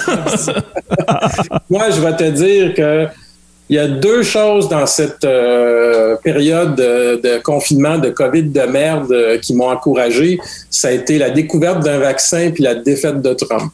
Je pense que Ouais. c'est pas mal ça pour beaucoup de personnes. Exactement. Oui, c'est ça. Et, et- et donc, le 20 janvier, euh, c'est une date qui est sur mon calendrier. Euh, on va ouvrir une petite bouteille euh, cette journée-là en espérant qu'il n'y ait pas trop de grabuge. Exactement. Euh, ça ne devrait pas en principe. L'armée est arrivée à Washington. Mais, c'est, euh, mais tout ça pour vous dire, pour revenir à, à la question, je pense que c'est une question qui est importante, là, puis qu'en tant qu'éducateur, je voulais aborder avec vous autres. Puis je voulais savoir ce que vous en pensiez aussi quand même. Là. Je veux dire, est-ce que vous comprenez ce que je veux dire par, par c'est pas utile de niaiser le monde? Tout à fait. C'est Oui. pas une façon d'éduquer. Comme, on, comme on, on a dit dans l'épisode, c'est, c'est pas en riant des gens. On peut rire de la théorie, on peut rire de, du concept, mais les gens qui y croient, c'est, comme on disait, c'est de la maladie mentale, c'est de la santé mentale, c'est de la détresse psychologique. Fait que c'est, ça fait juste en même amplifier temps, un problème. en même temps, la- c'est l'agressivité par l'agressivité. hein. ouais, c'est pas seulement de la maladie mentale, de la détresse psychologique, il faut aussi responsabiliser les gens. Il y a aussi là-dedans ce qu'on appelle de la frustration. Il y a beaucoup de frustration sociale. OK? Ça, c'est un concept de, de Gérald Bronner que moi, je reprends ici un peu à mon compte, qui est très sociologique. La frustration sociale, c'est quoi? C'est quand la personne, elle évalue que dans la société, elle devrait être dans le, elle devrait faire partie de l'élite. En fait, le paradoxe, c'est ça. C'est qu'ils reprochent aux élites d'exploiter le peuple, mais dans leur fantasme personnel, C'est eux l'élite. perçoivent comme l'élite, puis ils aimeraient ça Ouais, à la place de l'élite. Ouais. Et leur fantasme, c'est de faire une espèce de putsch de l'élite pour la remplacer par une autre élite qui serait eux. C'est ça. Wow. Mais c'est ça, mais parce que c'est comme ça qu'ils se comportent de toute Mhm. façon. Tu sais, Et là là. euh, ils sont pas très, très. euh, écoutez. Ils sont pas très conséquents, mettons, la- la- le groupe La Meute, j'ai étudié pendant plusieurs années. La façon de prendre le pouvoir dans la meute, c'était de faire un putsch. C'est, très, très euh, extrême droite comme on a vu justement au Capitole. Là. Oui, oui, c'est ça, c'est ça. C'est un putsch. euh, tu faisais un putsch, puis c'est ça. Puis ça finit comme ça, la meute, ça l'a implosé parce qu'ils sont, ils sont euh, chicanés entre eux à l'été 2019. Et puis, euh, le groupe, aujourd'hui, il existe virtuellement, euh, mais il est presque disparu. Euh, le, le seul qui reste, c'est Steve Lattice-Charland, Oui. qui a formé sa propre secte euh, qui s'appelle les Farfadets. Ouais. Euh, qui, vend, qui vend maintenant des produits dérivés de je suis un farfadet. Euh, bon, euh, qui est la phrase, qui est la phrase de, de- de l'humoriste euh, Réjean Terbonne. Régent de Terrebonne, justement, les farfadets. là. Fait que oui, lui, il reprend ça à son compte, avec pareil comme si c'était lui. Là. ben oui, mais regarde, tu sais, je veux dire, le, le plagiat est une forme de de De flatterie. compliment. Ouais, De c'est ça. flatterie, euh, je veux dire, s'il fallait que je me- je m'énerve à chaque fois qu'on m'a volé mes idées dans ma carrière euh, de chercheur, euh, j'aurais pas fini de, de, de- de me frustrer. Euh, mais, mais je veux dire, c'est c'est c'est quand même. Moi, ce qui me fascine dans tout ça, c'est c'est ce que je cherche à comprendre, c'est comment on peut en venir à. je suis beaucoup intéressé par une sociologie de la croyance. tu sais. Qu'est-ce qui fait que. Puis, puis c'est pour ça que j'ai beaucoup été influencé par mon, mon collègue et ami Gérald Bronner. là. J'en parle beaucoup parce que c'est quelqu'un qui m'a beaucoup influencé, qui est vraiment un sociologue euh, cognitif de la croyance. Que- que- quels sont les processus cognitifs qui t'amènent à croire au Père Noël, qui t'amènent à croire à telle telle affaire? Et, et- et les théories complotistes sont un, un beau terreau pour étudier ça. Puis vous savez qu'au départ, on est tous complotistes. On, on est, on est prédisposé à, à être complotiste. Prédisposé à- parce que on va toujours chercher les êtres humains quand il n'y a pas d'explication rationnelle Mm. à faire une explication rationnelle de la réalité. Et comme j'expliquais tantôt, la science n'a pas la réponse à toutes nos questions existentielles et ne cherche pas non plus à les avoir. Et euh, on va avoir tendance, quand on- on- il y a quelque chose d'inexpliqué qui arrive, à vouloir combler euh, les, les- les- lacunes, en fait, ce que la science ne peut pas expliquer. Et bon, tu parlais tantôt, est-ce que la, la COVID, la pandémie a exacerbé ça? Ben oui, ça a exacerbé ça, parce que quand la pandémie a- on- elle commence, un nouveau virus, même la science ne le comprend pas. C'est ça, exactement. Fait que Là, ça commence mal. là. Ouais. que là, ça commence mal. Puis là, tu as des médecins un peu hurluberlus, comme euh, docteur euh, hydrochloroquine euh, Raoul dans Euh, France, oui, Raoult. qui, qui puis il y en a eu quelques-uns comme ça, là. Perron aussi. Puis ça, puis c'est- c'est drôle parce qu'un complotiste, à chaque fois qu'il veut faire une preuve scientifique, il sort ces quatre docteurs qu'on connaît tous, là, tu sais, Mhm. qui sont tous les mêmes. Là. Mais ce que je veux dire, c'est qu'il. Euh, comment est-ce qu'il s'appelle, Raoul, qui est un- quand même un grand mi- microbiologiste. Didier Raoult. Euh, oui, oui, Didier Raoul, est un- c'est un grand microbiologiste. En début de pandémie, il dit l'hydrochloroquine, ça marche pour soigner la COVID. Mais là, est-ce que tu as publié un article scientifique pour, pour euh, évaluer au double aveugle, tu sais, pour publier? Non, non, j'ai mis ça sur mon site web. As-tu fait une étude clinique, tu sais? Il n'y avait rien fait de ça. Puis moi, tu sais, le problème, c'était pas, c'était pas qu'il c'est pas un grand euh, immunologiste, on le savait. C'est le fait que ce que tu dis, ce que tu as fait avant, OK, c'est bon, mais là, ce que tu dis en ce moment, tu l'as pas publié dans une revue scientifique. Il n'y a pas eu de validation par les pairs. Il n'y a pas eu de validation par les pairs. Il n'y a pas eu de publication. Puis il l'a jamais publié parce qu'il sait que c'est pas vrai. Puis il s'est retrouvé dans le trouble en France avec des, avec ses collègues parce qu'il répandait des faussetés. Tu sais. Et, euh, ça, je pense qu'il faut l'expliquer à nos étudiants aussi. Qu'est-ce qui fait que quelque chose est scientifique? C'est qu'il est publié dans une revue savante au double aveugle? Ça, c'est bon pour les sciences humaines comme les sciences pures. Euh, le processus au double aveugle est très important. Est-ce que vous savez ce qu'est quoi le processus au double aveugle? Avec le pour les besoins de la cause, ah, l'expliquer. Oh, on va l'expliquer, c'est important. Ben, le processus au double aveugle, c'est que tous les articles scientifiques qui sont publiés, puis ça, là, c'est bon pour les sciences humaines, hein, pas juste les sciences peu. Les gens pensent qu'en sciences humaines, on n'est pas scientifique. Tu sais. Moi, je l'entends souvent, celle-là. Euh, les revues scientifiques, moi, je dirige des revues scientifiques et je, publie des articles dans des revues scientifiques et j'évalue des articles aussi dans des revues scientifiques. Alors, comment ça se déroule? C'est que tu envoies ton article sur la recherche que tu as faite, est évalué par trois personnes qui sont des spécialistes dans le domaine. Et là, chaque personne, quand ils lisent l'article, ils disent, ben, euh, ils vont faire un compte rendu. Euh, toi, tu sais pas c'est qui qui a écrit l'article. C'est ça le double aveugle. Hein? Ah, ok, ok, euh, toi, tu sais pas c'est qui qui a écrit l'article, donc tu peux pas dire. Je Avoir de préjugés favorables. Ou... C'est pour empêcher les, le favoritisme. Puis là, toi, tu vas dire, bon, l'article est accepté tel quel, ce qui est très rare en passant. L'article est accepté avec des corrections mineures. L'article est accepté avec des corrections majeures. L'article est refusé. OK? Puis quand tu fais correction mineure, correction majeure, il faut que tu dises qu'est-ce que tu veux qui change. OK? Puis ça, pour chaque article qui est publié dans une revue, tu as trois évaluations comme ça. OK? Donc, ça veut dire qu'il faut que tu en changes des affaires. OK? Tu peux pas te dire ce que tu veux. faut que tu recommences pratiquement au complet. Ben, ça dépend. Correction mineure, non. Correction majeure, oui. Moi, je peux vous le dire, mon article que j'ai publié euh, en euh, fin 2019 sur le survivalisme, je vais vous le dire en toute, euh, en toute humilité. Humilité, c'était correction majeure.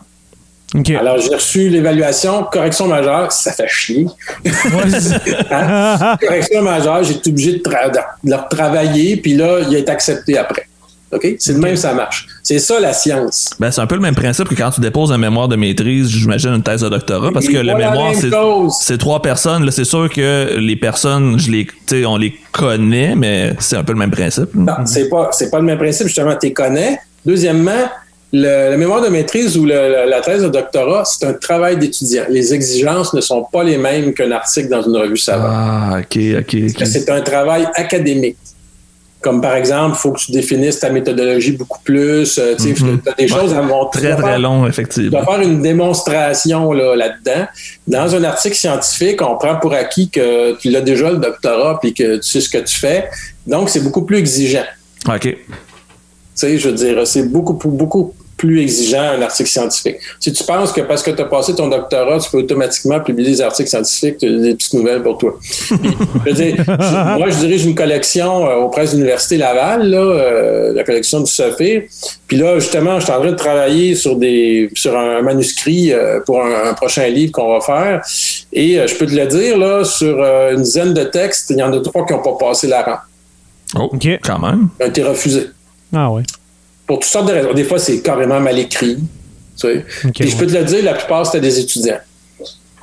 Je ne veux pas dire qu'un étudiant ne peut pas publier de texte. Moi, quand j'étais étudiant, dès la maîtrise, j'ai réussi avec mon directeur à publier plusieurs articles dans des revues scientifiques. Là. Puis, puis ça se fait. Mais souvent, ce qui arrive, les textes qui sont refusés, c'est souvent les étudiants parce qu'ils savent c'est ça, sont, sont pas rendus au niveau. Sont en processus encore. Hein? En processus encore, tu sais. Puis ça, c'est une affaire auquel il faut faire attention parce que j'ai des ostinations épiques avec mes collègues là-dessus pour les cours de méthodologie qu'on donne au cégep. là. Mm-hmm. Euh, mes collègues, justement, disaient la même chose que toi, Jonathan. Ils disaient, ben, euh, non, non, pour les travaux euh, à mémoire de maîtrise ou une thèse de doctorat, c'est bon. ben, j'ai dit, si tu es dans un cours où il faut avoir des, des sources scientifiques, c'est pas bon. Parce que c'est pas une source scientifique. Une source scientifique, il faut que ça soit dans une revue savante évaluée au triple aveugle. Wow. Double ou triple aveugle. Ça commence à être plus sérieux un peu. Ouais. Si tu vas, par exemple, sur des banques de données comme Érudit, OK, euh, quand tu vas, moi, je, je fais chercher mes étudiants sur Érudit, la plupart des revues, c'est des revues savantes, mais ça va être marqué, euh, c'est marqué à cette heure, dans- quand tu vas regarder le, le- le cover de la revue à l'intérieur de- d'Érudit, ça va être marqué revue évaluée par les pairs. Fait que si tu un checkmark à côté que c'est marqué revue évaluée à les pairs, je dis à mes étudiants, c'est super bon, tu prends ça. Mais s'il n'y a pas de checkmark, ça veut dire que c'est pas une revue savante. Fait que tu peux pas dire que les sources que tu cites, c'est des sources scientifiques. Ah, OK. Wow. Et, beau, et dans l'enseignement, puis ça, ça fait partie de mon programme aussi, c'est, c'est, bon, d'enseigner les biais cognitifs, mais aussi d'enseigner la méthodologie scientifique. Parce que les problématiques qu'on a en ce moment reliées au complotisme et tout ça, c'est un manque d'éducation scientifique et méthodologique. Ben justement, quand, de, développement de l'esprit critique aussi. quand tu fais des recherches juste sur Internet, là, tu peux pas euh, comprendre la méthode scientifique, justement, de, d'avoir des sources primaires, avoir des sources euh, bibliothécaires, des, oui, sources Internet, mais sur des sites, comme tu dis, euh, Martin, euh, comme Érudit, etc. Il faut plusieurs sources pour euh, affirmer quelque chose, mais ces gens-là ne comprennent pas ça. Ils voient une source sur n'importe quoi.org, euh, .wordpress, puis c'est une source, ça, pour eux autres. Là. Ah Oui, non, non, mais c'est ça. Mais je veux dire, écoute, les étudiants au cégep sont censés avoir, euh, avoir, euh, avoir euh, eu des trois cours de méthodologie. Exact. Euh, puis je peux te le dire, c'est arrivé à mon cégep, un étudiant qui a présenté comme source scientifique euh, dans son dernier cours de cégep Alexis Cossette-Trudel. Oh! Ah, t'es pas Ben sérieux. voyons donc. Oui, oui. Oh, wow. Je l'ai interviewé dans le cadre de mes recherches. euh, j'étais là quand c'est arrivé aussi. C'est pas arrivé dans mon cours à moi, là, mais j'étais là quand c'est arrivé. Ben, de toute évidence, il n'avait rien compris de ses cours de méthodologie. C'est là, ça. tu sais. Exact. Mais je veux dire, c'est pour te montrer comment est-ce que euh, on a un gros problème au niveau éducatif au Québec, Mm-hmm. puis dans le monde en général.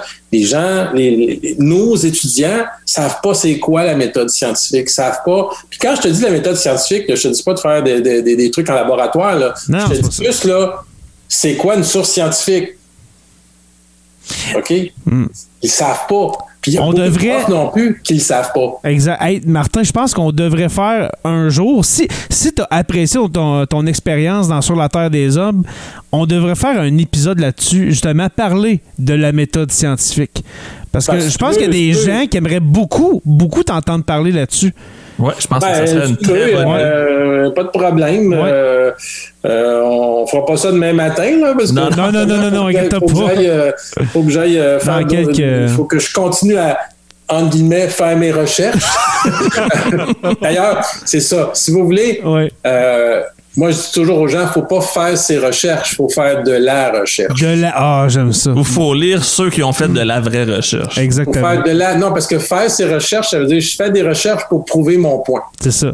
Mhm. Faire de la recherche, ça veut dire je fais pas des recherches pour prouver un point. Moi, quand je commence, je vais vous donner un exemple super comique. Quand j'ai eu ma subvention euh, du gouvernement du Québec pour étudier les complotistes, il y a un complotiste enragé qui me répond, qui dit Hey, euh, donnez-moi cet argent-là, euh, moi- moi- moi- donnez-moi l'argent, moi, euh, je, vais, je vais vous la trouver la réponse. La réponse, c'est que le gouvernement n'est pas assez transparent.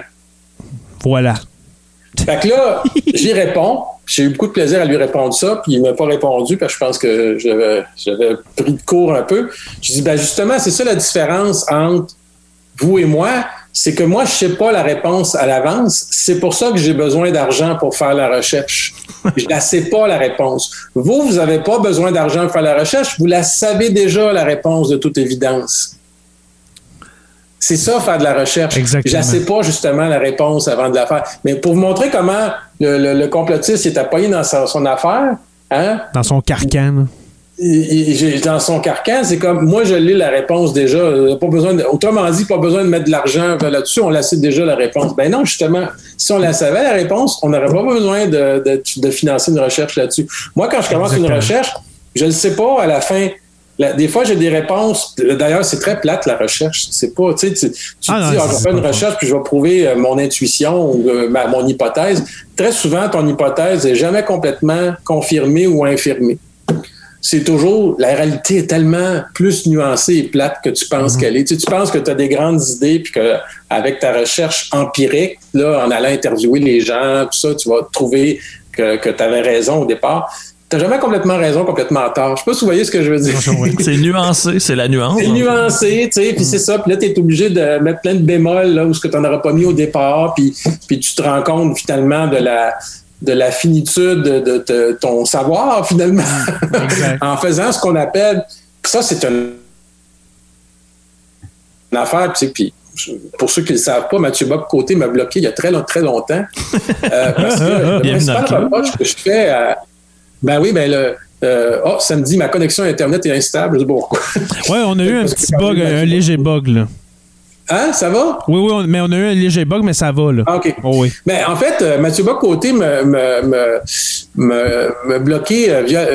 J'ai tout un historique avec Mathieu Bock-Côté parce que il y, a, il y, a, plusieurs années de cela, j'avais écrit un texte, puis à deux reprises, il m'a écrit un espèce de courriel d'intimidation où il me disait que mon texte euh, était pas fort, puis patati patala, tu sais. Bref.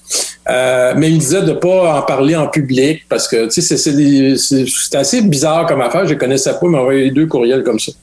De, du haut de sa chair un peu pour me mm-hmm. mais, mais à un moment donné, euh, moi, je me suis mis à le critiquer publiquement parce que euh, ce qui me bug chez Mathieu Bock-Côté, bon, c'est pas qu'il soit un tribun populaire, c'est pas qu'il soit un nationaliste de droite. Euh, euh, d'ailleurs, c'est assez amusant parce que quand tu critiques Mathieu Bock-Côté, c'est comme si automatiquement tu étais fédéraliste, tu sais, alors que mhm. moi, je... Il y a bien des raisons de le critiquer. Hein. Ben oui, mais je veux dire, ce que je veux dire, ce qui me bug chez lui, c'est pas ça. Ce qui me bug chez lui, c'est que un, ce qui, il se fait passer pour un intellectuel alors que c'est un programme politique. Mhm. C'est-à-dire que il y a, oh, dans tout ce qu'il avance et ce qu'il écrit, il y a zéro méthode empirique. En ce cas-là, pour prouver ce qu'il avance, il n'a jamais fait une recherche quantitative, il n'a jamais fait une recherche qualitative. Tout ce qu'il fait, en le fond, c'est du biais de confirmation, c'est-à-dire qu'il va lire des auteurs et citer des auteurs qui vont dans le sens de ce qu'ils disent. Et il va prendre des exemples anecdotiques hein, euh, pour euh, prouver encore, euh, faire avancer son agenda politique nationaliste de droite. Il fait du cherry picking, comme on dit. Oui, oui, c'est ça, du cherry picking. Et, mais c'est qu'il n'y a pas de. c'est un sociologue. Et j'ai posé la question, parce que je connais certains des profs qu'il a eu à l'UQAM dans son doctorat. Je disais, est-ce qu'il sait faire de la recherche empirique? sais? Puis ils m'ont dit oui, oui, oui, il sait faire de la recherche empirique. Il est capable de faire un sondage, M. Bock-Côté. Il le fait pas. OK? Il le fait pas. Probablement parce qu'il pense que ses idées n'ont pas besoin d'être prouvées, qui sont vraiment très, très bonnes. Et, il est tellement rendu euh, confiant qu'il n'a pas besoin. Il aime beaucoup trop le son de sa voix, je pense. Ah! Mais c'est de l'esbrouf intellectuel. Ouais. Et, et euh, moi, je veux dire, euh, je, pense que je dois. Il y a des gens qui disent que je suis pas humble, mais je pense que je dois être plus humble que ça parce que moi, tout au long de ma, ma, carrière euh, de chercheur, j'ai toujours cherché à prouver mes hypothèses par euh, des recherches empiriques. Mm-hmm. C'est-à-dire faire des statistiques, faire des entrevues. Euh, là, je suis en train de faire, d'écrire un livre sur l'extrême droite. c'est basé sur des entrevues. Tu sais. Euh, est-ce que, est-ce que, c'est basé euh, sur des entrevues, c'est basé sur des observations participantes, c'est c'est jamais basé sur euh, trois quatre livres que j'ai lus. Tu sais. il y a trop, je trouve qu'il y a trop de ça dans notre société. Il y a trop d'opinions, mm-hmm. trop d'opinions basées sur des programmes politiques. Mm-hmm. Puis Mathieu, Mathieu Bocoté n'est pas le seul. Il, y en a, il y en a plein d'autres, mais c'est parce que c'est un exemple public. Là.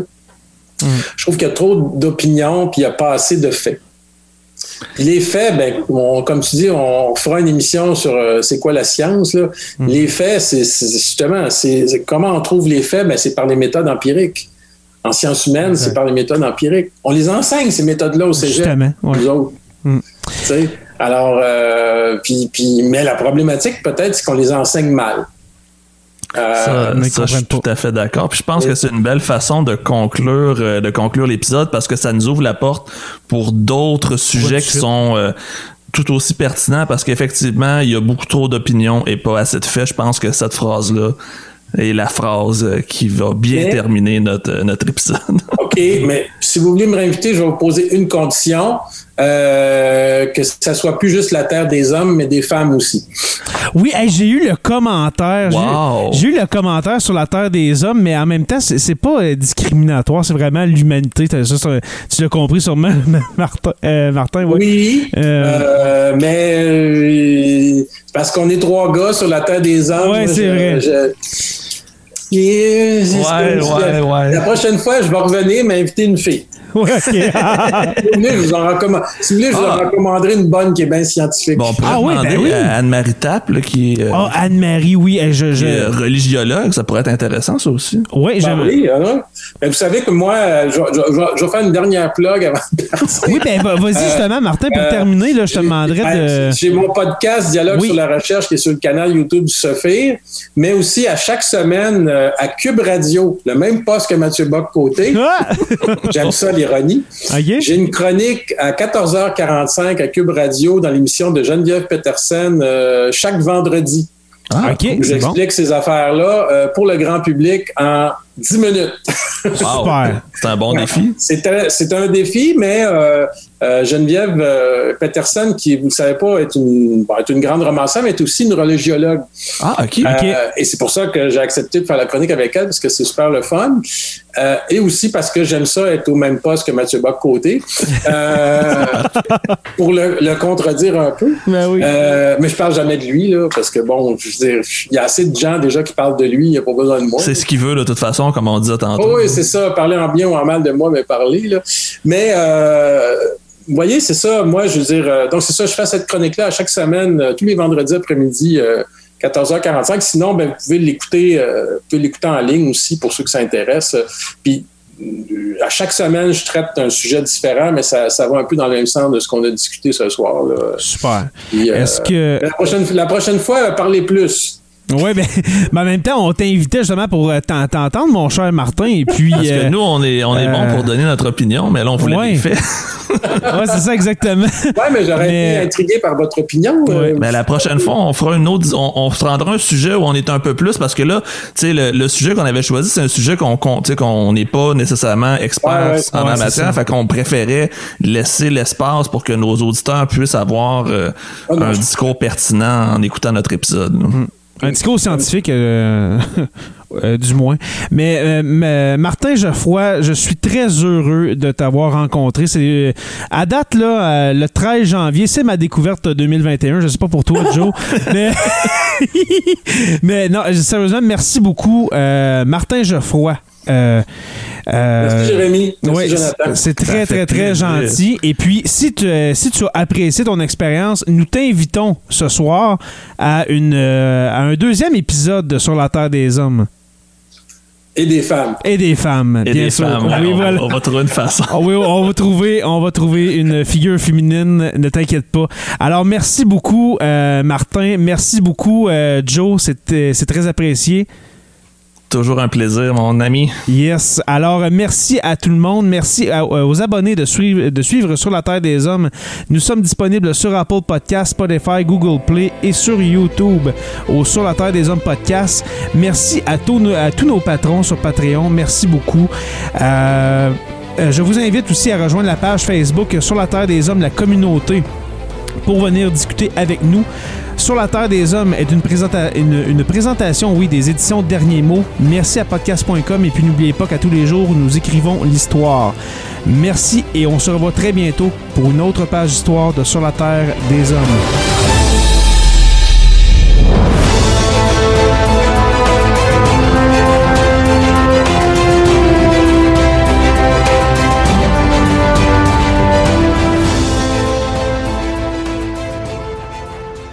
De la famille H2O Web Media.